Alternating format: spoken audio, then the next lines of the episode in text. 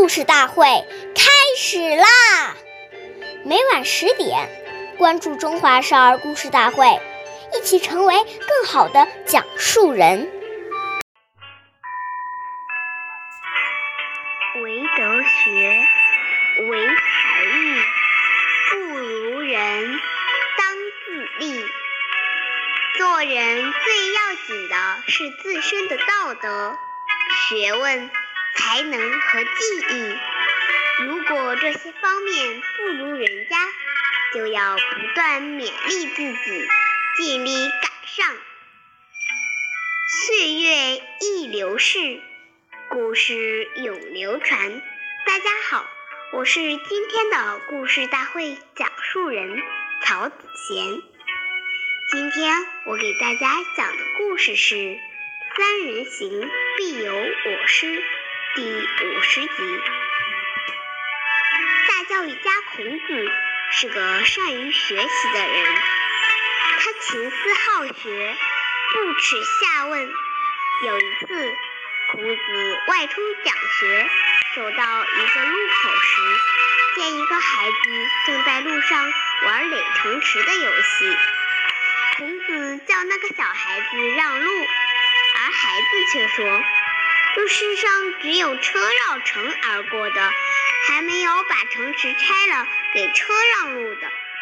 孔子见小孩子说的很有道理，一连提出了四十多个涉及天文、地理、自然、人生的问题，小孩都能对答如流。孔子十分感慨地对他的学生说：“三人行，必有。”孩子虽小，却懂礼仪，可以做我的老师了。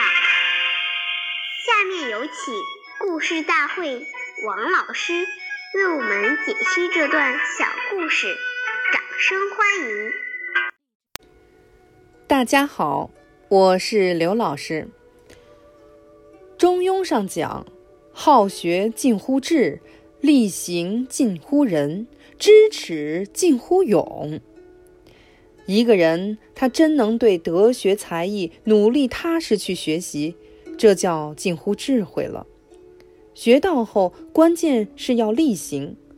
如何把孔夫子的温良恭俭让做出来，把孝悌忠信礼仪廉耻落实到生活当中去？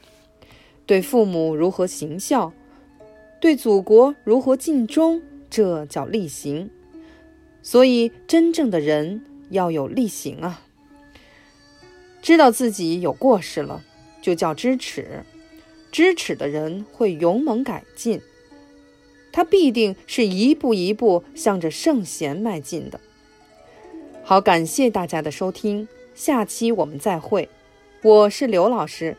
想参加中华少儿故事大会的小朋友们，请关注我们的微信“微库全拼八六六九幺二五九”，一起成为更好的讲述人。